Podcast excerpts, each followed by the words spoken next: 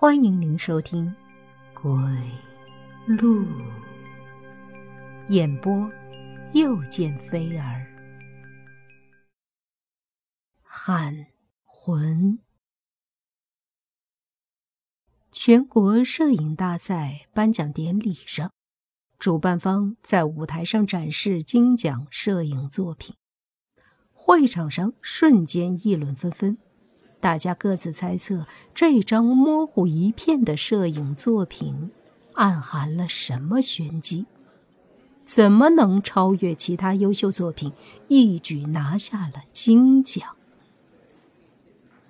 李日辉故意使劲的揉揉眼睛，不顾场合的哈哈大笑起来，指着台上的摄影作品嘲讽道：“是底片曝光了吧？洗糊了吧？”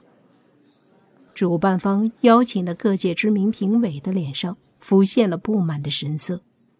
刘想慌忙伸出手，一把捂住这个口无遮拦的家伙的嘴，并向身边的同行点头表示歉意。就算是从小一起在孤儿院长大的伙伴，刘想还是受不了日辉这种大大咧咧、不懂礼节的样子。不过想想也是没办法的事儿。虽然两人从出生到五岁都在孤儿院生活，但五岁后就被不同的人家收养了。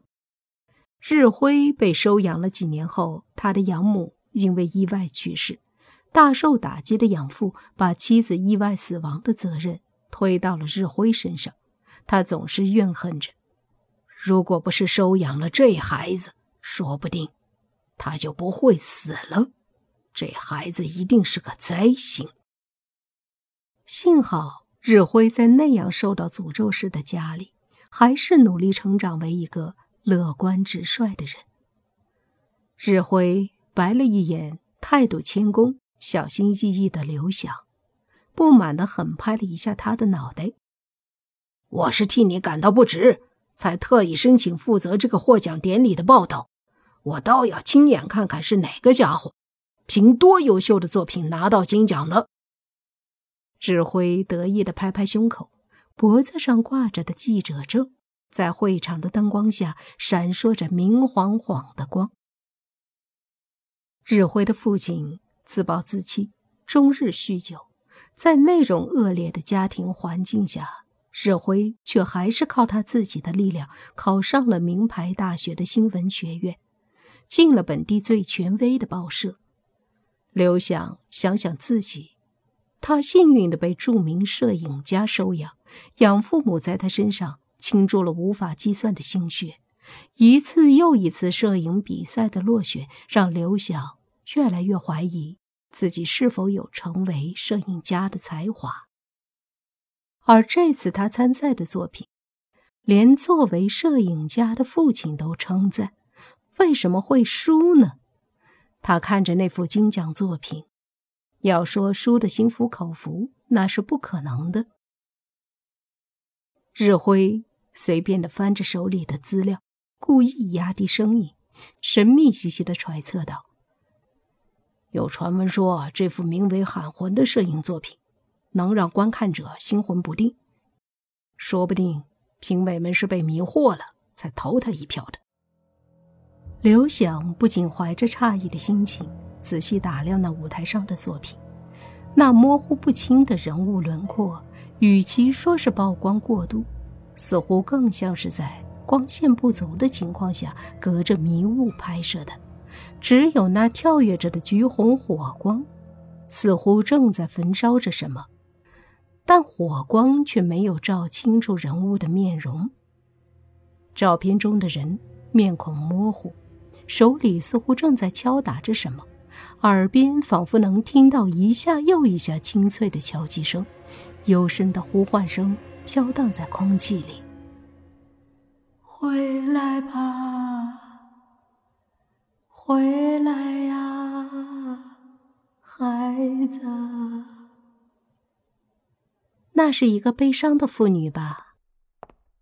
夏意轻柔甜美的声音突然传来。把刚刚回荡在刘翔耳里的呼唤声吹散了，也把刘翔吓了一跳。日辉已经做了不少记录，打趣着刚到现场的夏意：“你怎么才来呀，夏记者？”这两人是新闻学院的师兄师妹，夏意还没毕业，全靠日辉推荐介绍他到报社里实习。也因为日辉，刘想和夏意才能成为恋人。日辉嘴上虽然没说什么，但他们从孤儿院出来后。又在初中重逢，一起做了那么多年的朋友，所以刘想看得出来，日辉喜欢夏意。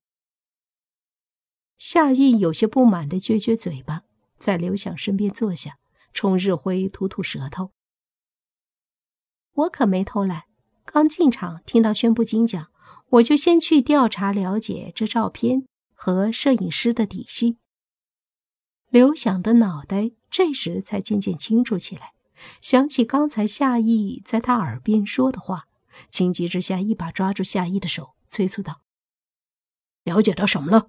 你怎么知道那照片里是一个悲伤的妇女？”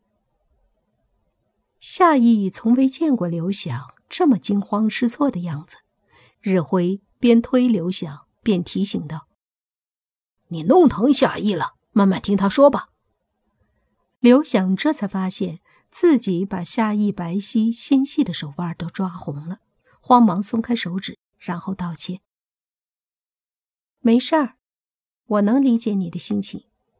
你这次的作品呼声确实很高，所以我刚才溜进后台四处打听了一下，很多工作人员都说评委们像中了邪似的，一致认定那作品该拿金奖。